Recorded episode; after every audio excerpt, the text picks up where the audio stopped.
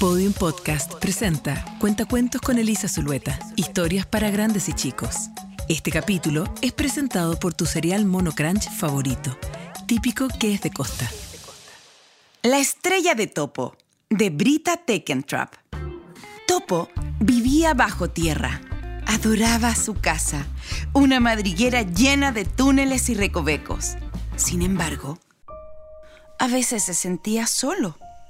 Además, allí abajo estaba todo muy oscuro. Cada noche, Topo salía de su madriguera para saludar a las estrellas. Se sentaba en su roca favorita para mirar cómo parpadeaban en el cielo.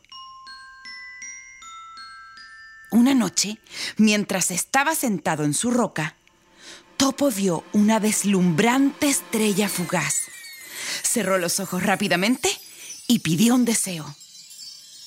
Me gustaría que todas las estrellas del mundo fueran mías, susurró. Cuando Topo abrió los ojos, vio algo increíble. A su alrededor habían muchas escaleras que llevaban al cielo. Topo no se lo pensó dos veces. Rápidamente subió y bajó para llevar a su casa una a una todas las estrellas del cielo. Esa noche su madriguera se llenó de luz de estrellas. A Topo le gustaba tanto el brillo de su nueva casa que ya no tenía ganas de subir a la superficie. Pero los días pasaron y Topo empezó a echar de menos su roca favorita. Una noche sacó su cabeza de la madriguera y vio... El cielo estaba tan oscuro que no se veía nada. Sierva miró al cielo con lágrimas en los ojos. ¿Dónde se han ido las estrellas? Ratón movió la cabeza con tristeza. Mis hijos adoran mirar las estrellas mientras les canto una nana. Se van a poner muy tristes. Las estrellas me ayudan a encontrar el camino, dijo Zorro. ¿Dónde pueden estar? suspiró Osa. He volado alto y lejos y las estrellas ya no están, dijo Búho. Topo se sintió muy mal. No sabía que a los otros animales les gustaban las estrellas tanto como a él. Rápidamente se escabulló entre los árboles y se escondió. Topo se adentró en el bosque. ¿Cómo podía haber hecho algo así? En ese momento vio algo que brillaba entre los árboles. Se acercó y encontró una estrella que yacía en un charco. Su luz era muy débil y parecía a punto de apagarse.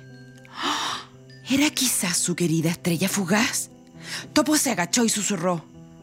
¡Ay! ¿Cuánto desearía no haberme llevado las estrellas? Entonces, la estrella fugaz comenzó a brillar y el cielo se llenó otra vez de escaleras. Sin dudarlo, Topo echó a correr en dirección a los demás animales mientras la estrella iluminaba su camino. Lo siento, dijo apenado. Yo me llevé las estrellas, las quería para mí, pero ahora me he dado cuenta de que son de todos y voy a devolverlas. Yo te ayudaré, dijo Sierva. Nosotros también te ayudaremos, dijeron ratoncito, osa, zorro y búho. Los animales trabajaron durante toda la noche y una a una devolvieron las estrellas al cielo. La última de todas fue la estrella fugaz. Topo la subió al lugar donde pertenecía, justo encima de su roca favorita. Allí brilló más que nunca. Desde aquella noche, todos los animales del bosque volvieron a compartir las maravillosas estrellas del cielo nocturno.